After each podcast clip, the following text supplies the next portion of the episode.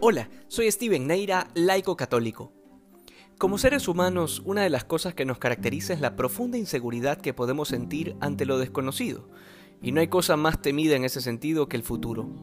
Muchos son los que viven en constante estado de ansiedad al momento de pensar en el futuro, sea porque la vida no está yendo como lo tenían planificado en su cabeza, o porque sienten que el tiempo se les acaba y todavía no logran metas u objetivos, o sencillamente por el miedo a no saber cuál es el siguiente paso que se debe dar o lo que se debe decidir.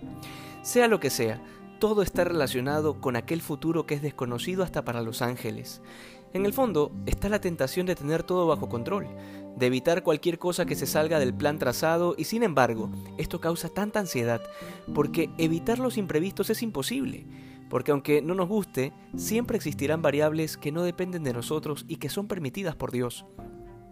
El Evangelio de hoy nos presenta al Señor enviando a los discípulos a la misión, y lo que llama la atención es la profunda confianza que exige, porque deja claro que el futuro está en sus manos, que basta una túnica y un bastón sin ningún repuesto. Sobre comida, hospedaje y tantas otras cosas que seguro muchos hubiésemos preguntado en ese momento, el Señor no menciona absolutamente nada. La premisa del Señor es muy sencilla, sígueme.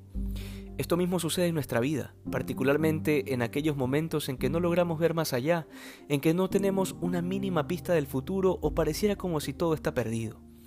Y es verdad que a veces confiar es difícil, especialmente cuando no solo está en juego nuestro futuro, sino también el de otros que dependen de nosotros, particularmente en la vocación matrimonial. Sin embargo, de eso se trata la verdadera confianza, no de tener un as bajo la manga o de tener un plan B en el caso de que el plan A no funcione.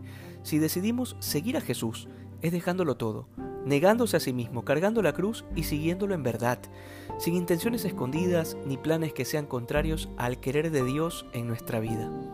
Que hoy seamos más santos que ayer. Dios te bendiga.